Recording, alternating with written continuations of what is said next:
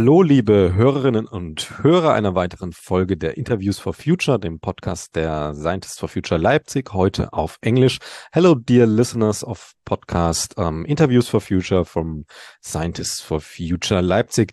We now want to talk about the Russian attack to the Kakhovska Dam in Ukraine and what it's the effect to the ecosystem there. And um, so I will say hello to Katerina Filiuta. Hello, Katerina. Hello. You are from Ukraine Nature Conservation Group. That's an NGO, and you are working to protect nature, to protect biodiversity and ecosystems. That's right?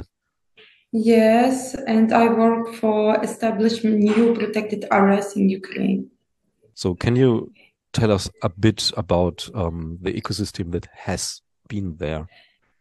Uh, the Kakhovska Reserve is the second largest uh, reserve in Ukraine, uh, and uh, it was the second largest uh, reserve in Ukraine, and it terms near 2,000, uh, more than 2,000 square kilometers, and it had the largest in terms of water volume, near 19, as I remember, cubic kilometers of water.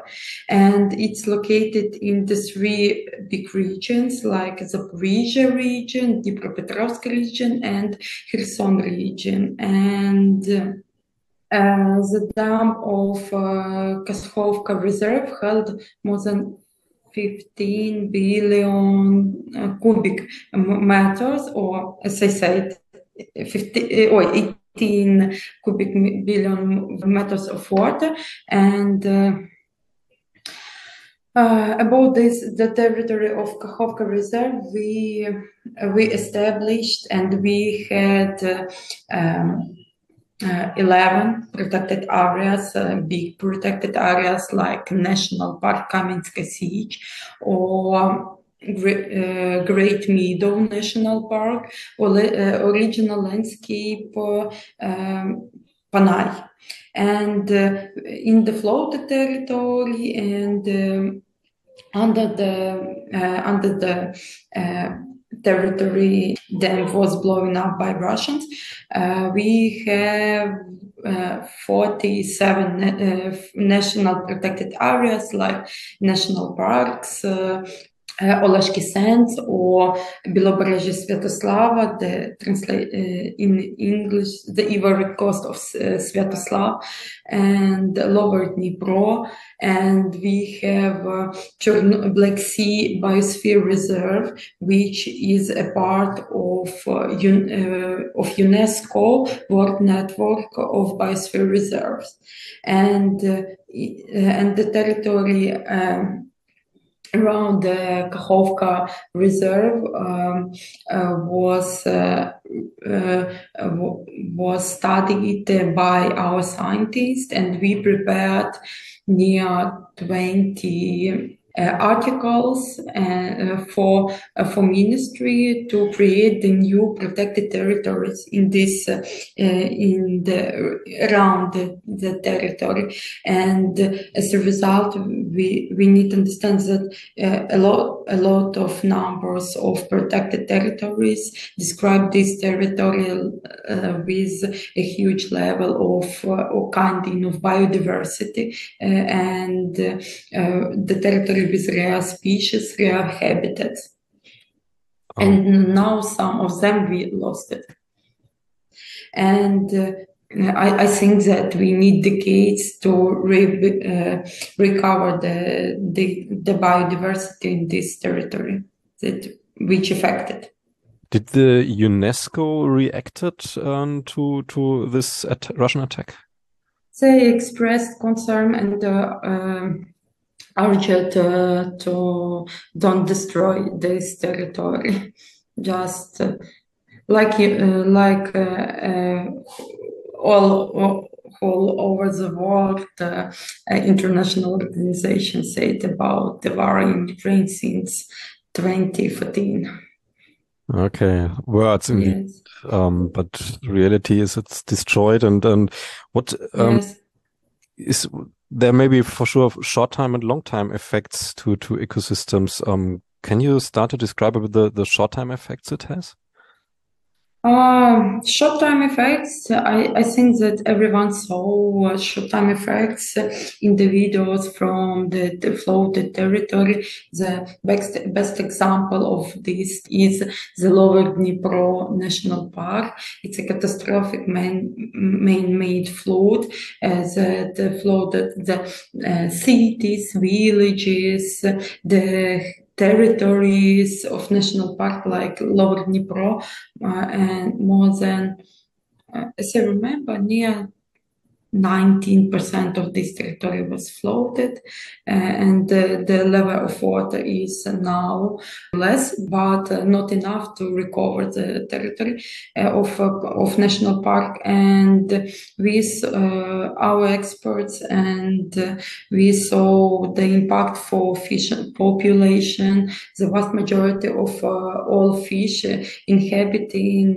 the reserve died due to the sharp shallowing, and some uh, of them were carried out of the sea.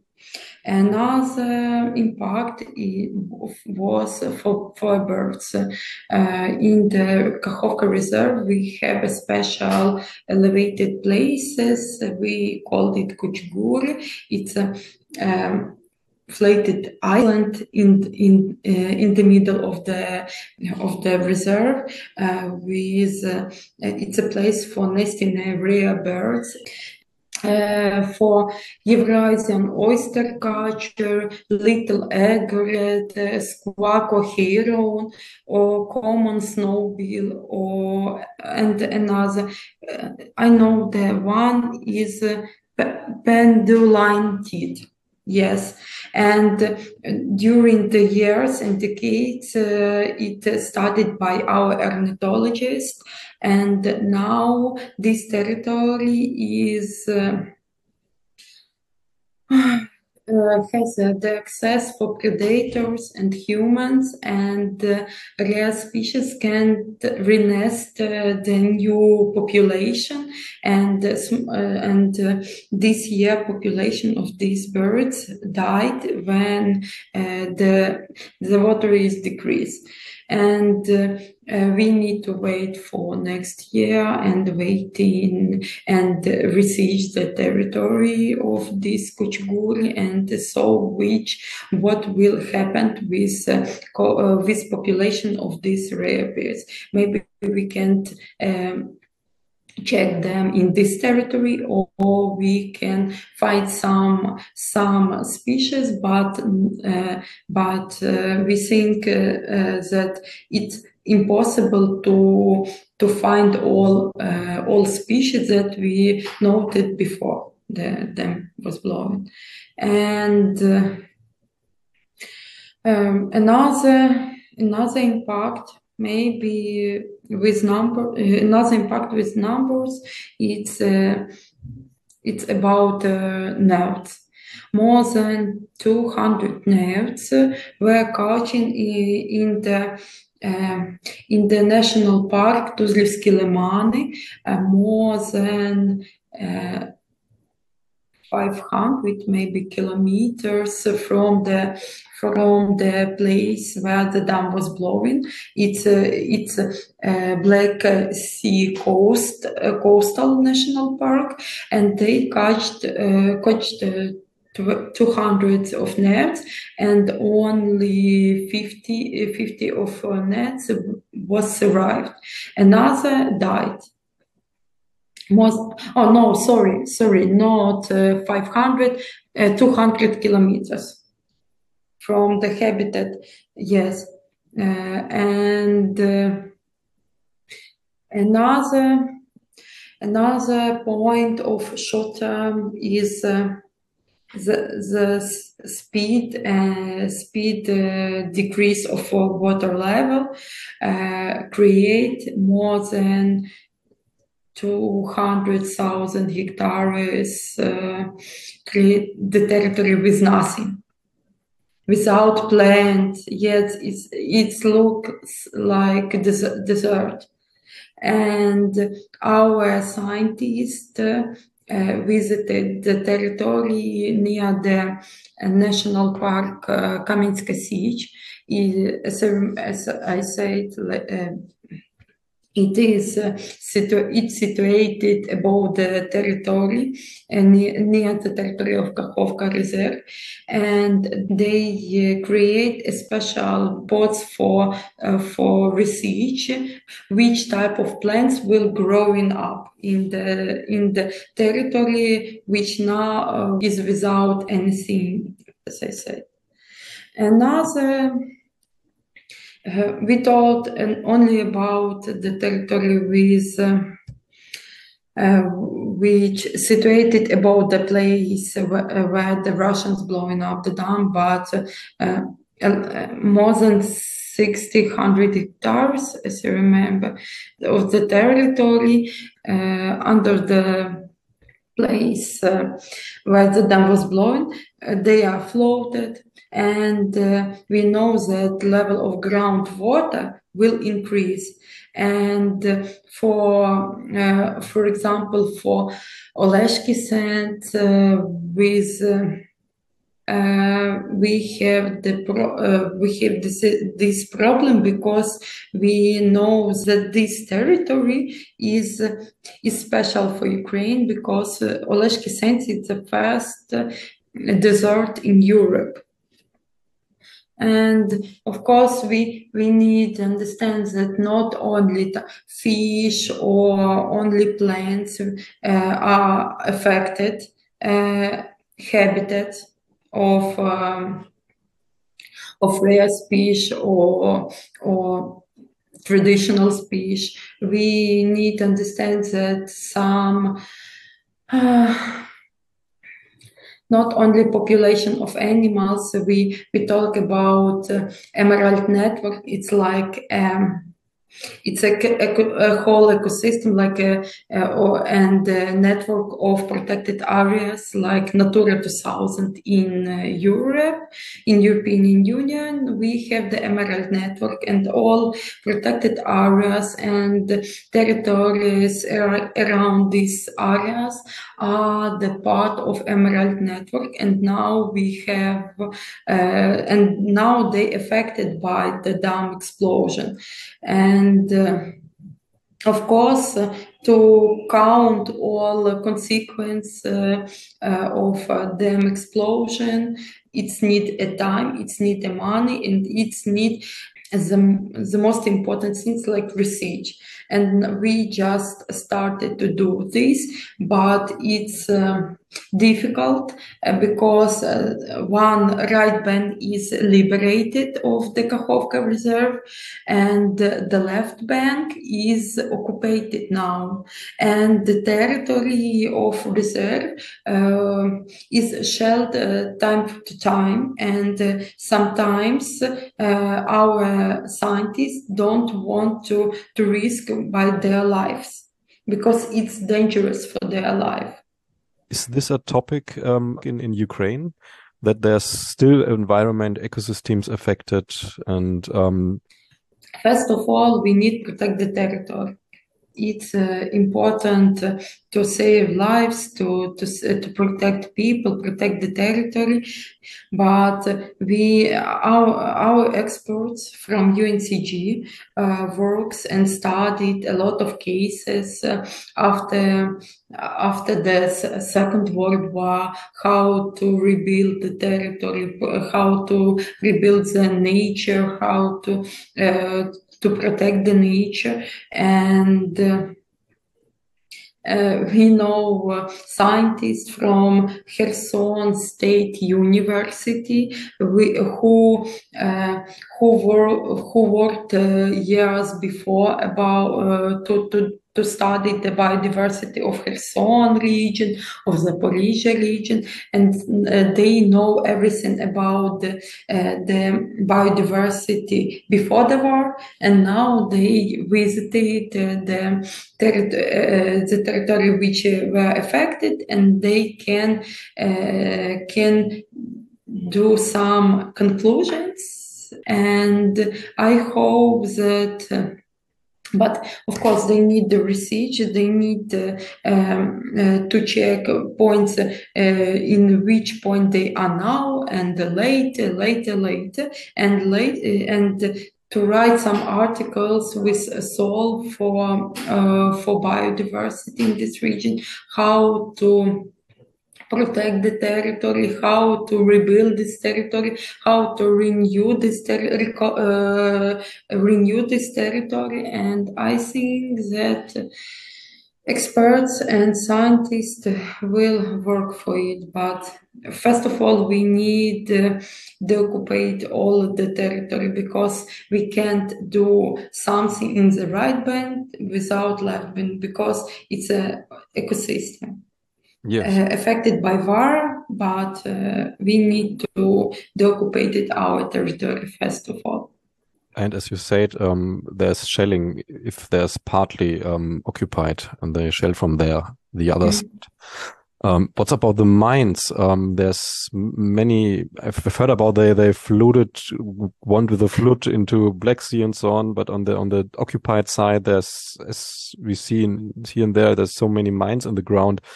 Um, is this mm. how how does this affect the nature maybe directly, and for sure um, the possibility to rebuild later when you freed your territory? Mm. Uh, it's a hard to uh, it's a hard question for discuss because um, uh, first point that we need unmine the territory uh, for agriculture, for example. But some our scientists discuss that the territory which uh, stayed demined is uh, better for for uh, for nature than um, that than the territory without mines. For example, we uh, I know, and our experts know that some of mine of were floated and transported uh, to the Black Sea from the uh, uh, river banks but uh, a lot of territory stayed mined in the uh, the occupied territory, like the territory of uh, National Park Kamenska Sich. Uh, the front line in these uh, national parks, uh, these national parks was two front lines. First, when they were occupied, and the second when they were deoccupied, and the territory of national parks sheltered by Russians and later by Ukrainians because they uh, need to deoccupy this territory. And scientists and uh, staff of uh, national park um, only work in the territory with near the road and uh, some territory with without mines um, uh, by which received by uh, our state agency for emergency agency. It's like uh, our fire fire uh, sappers, sappers, yes, by sappers. Uh, people of this national park can't, staff of this national park can't work because all buildings were destroyed by shellings. For example, they lost their administrative building, they lost their cars and another equipment which was stolen by Russians, like computers, uh, special equi technical equipment for scientists, uh, and uh, uh it's a big problem really um, the mining territory it's a big problem. As you remember near 30% of ukraine are mined uh, and sometimes uh, and uh, first of all we uh, we we need to remind demine um, the territory which is popular for visitors. Uh, I, I, talk about nature, not about agriculture, cities, because of course it's important. And first of all, I talk about the about the nature and the national parks. And I think that we need uh, we, that we will need. Uh, years and years, decades uh, for reminded that territory. really. And we can talk only of about only one type of mine. It's uh, as I know, and my colleagues near uh, all uh, all types of mine are used in this war, and we. Uh, first of all, the sappers need to check all the territory, but we didn't have a lot of sappers, enough, uh, enough, enough sappers in Ukraine because we have a large territory and uh, it's hard because uh, the majority of our population can't understand the dangers of uh, this. Uh, uh, it's hard. It's really hard. Uh, the the mind that it's a big problem, really.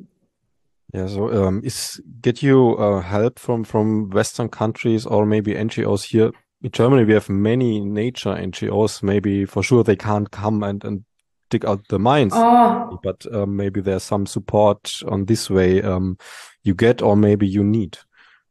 Uh, first of all, it's a um, it's a task for uh, for our police, our uh, um, uh sappers, and uh, they, these people are professional and um, and we, uh, as I know, I, and I saw the news that Euro, European Union will teach our sappers and will help uh, us to remind that our territory. But we need to understand that it's a big, big percent of the territory, and we need uh, the years. And we know that territory, for example, of uh, Oleshki Sands uh, in uh, 19th was a landfill or training ground for our soldiers and it was uh, uh, it stayed mined during the years and now this territory is occupied, and I hope that uh, only Russians uh, visited the territory. yes. Uh, I've heard about that. Um, it could be possible that Dnieper um, will will now go back in the in the ancient, in the original um, line where it was flooding before building up the dams. Mm -hmm. Uh, yes, the Dnipro, uh, now Dnipro River looks like ancient, uh, uh, like in the ancient, without reserve, but the territory around the, uh, the Dnipro River now is a desert without anything. And our experts work work to create some ways how to do this territory like. Um, close to nature maybe. Uh, uh, and semi nature like the pre- previously ecosystem land ecosystem not reserve. But uh, scientists discussing every time about how to uh, which type for renovation uh, re, uh, recover rebuild this uh, territory we will be better. And i think and um, our experts think that we need create a semi nature ecosystem with uh, uh, ecosystem, for example. But uh, some of scientists think uh, that we need renew the reserve because uh, they thought that it it would be the best way, but but uh, uh, not only the scientists about biodiversity, uh, of course, archaeologists, historians think that so that we need to save this territory for research, and because it's important for our history. I think that and experts of UNCG think that we need to create a new a new way for for agriculture in this territory because we know that uh, the territory of this region, uh, affected region, was uh, like um, arable farming, and we need. Uh, create uh, or pay, paste for to livestock farming which is more sustainable for environment and uh, it's um, uh, in the current climate condition it's better for for nature of course. Yeah that's one point for sure that it's climate is changing too and um, so biologic um, agriculture is for sure much better. Um, yeah everything need to change but i think that it's a time for for future after the when we will uh, will win this war with russia and uh, how to say it? Only after our win because we can't re- rebuild renew this ter- recover this territory uh, uh with uh, uh, during the challenge of course Yes, for sure. Um, yeah, and what, what does it make to you so that you see, okay, there's um, uh, climate change coming, there's um, there's not so much time in the end to um, prepare for climate change, and now there are the Russians and in between and break, making war, and and you can't do the steps they are needed at the moment. Or is there the possibility to do something um, in this situation? From the dam explosion by Russians uh, near two months ago. And first of all, we need to time uh, the the nature need to time uh, to start live in the new uh, with new conditions. Uh, nobody can uh, describe uh, what will be uh, later with nature because uh, uh, no one can research a full can't prepare the full research in this territory a big research.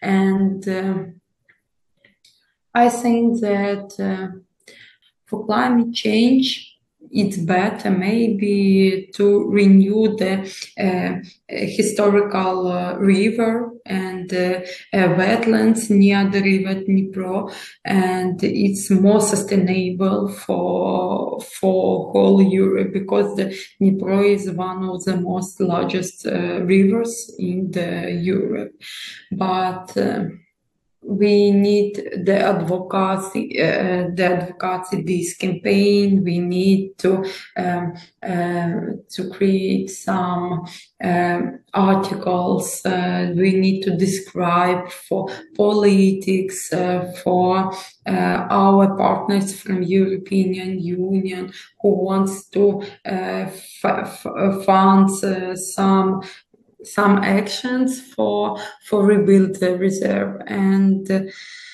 uh, not only Ukrainian uh, scientists, we need um, uh, protect and uh, we need the support from European uh, scientists uh, who wants to to save, uh, who wants to stop or maybe adopt to the climate change. And and this territory it would be like a first big point how to uh, adopt to the climate change and save the uh, save the the habitats and create nature habitat in destroyed territory.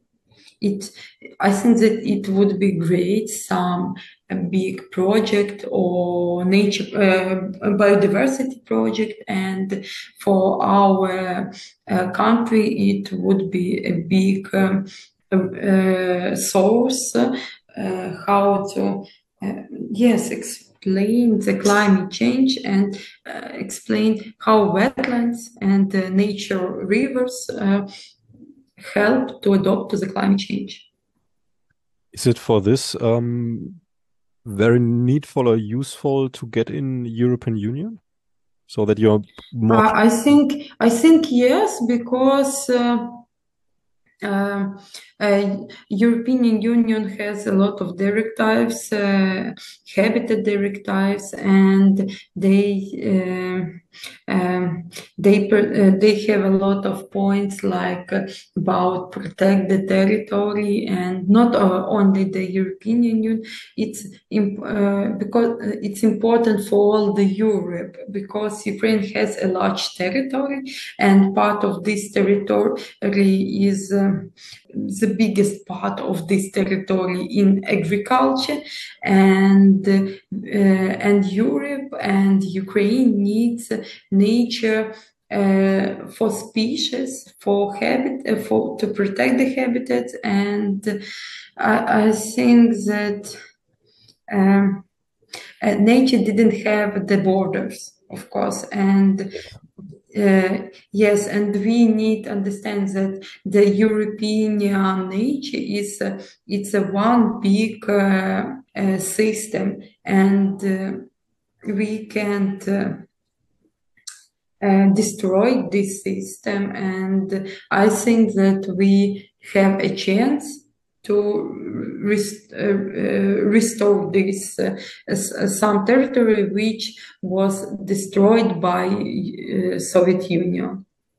You mean that does have a very good effect to biodiversity in completely European so because you can build very big um, habitats of um, mm -hmm. biodiversity that spread out over borders yes, Dnipro, of course, because Dnipro is uh, um, is a territory for uh, for migratory or a lot of birds. It's a, a European migratory corridor.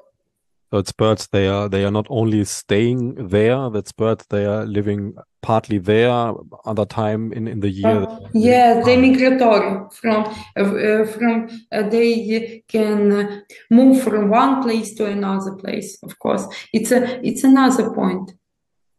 Yeah. So first migrate out the Russians, and mm -hmm. then yes, yes, I agree how is it personally for you? So um, that the these attacks from the Russians makes you angry, and and this anger gives you energy. attacks by Russians uh, will uh, will make me angry. It's not angry. It's uh, it's uh, maybe it's not angry. Uh, I understand that uh, I need to more support my, my uh, army, my country, and uh, um, of course, in in in in some situation, I will donate more and more, like for special for funds, for example, or uh, for my colleagues which are volunteers that help uh, some soldiers, and. Uh, I think that I uh, started live in the new reality, in the war reality since the uh, uh February uh, 2022. And uh, now I just check which territory and uh, check information about my friends, my colleagues in this territory, or of course, sometimes it's a part of protected areas with which we work, um, UNCG work, and uh, we try to help, but uh, it's not angry. I, I understand that we need to work more to help. Yeah. Um, because you can't live it only with angry. For sure, for sure. Um, mm -hmm. Is there something, a message maybe you want to spread out to to Germany? Um, maybe especially our listeners are scientists or close to science, and for sure, um, if they are active in climate, um, they are they are close to nature. So, is there something you want to tell them? Uh, first of all, I want to say thank you for support Ukraine. Um, uh, thank you for uh, support Ukrainians and uh, we have uh, scientists that are in the war zone now. We have protected areas that are occupied and we have the protected area staff that are in the armed forces in Ukraine. And uh, our organization and continue work to to help them, uh, to support them. For example, we work with uh, people from uh, occupied territories.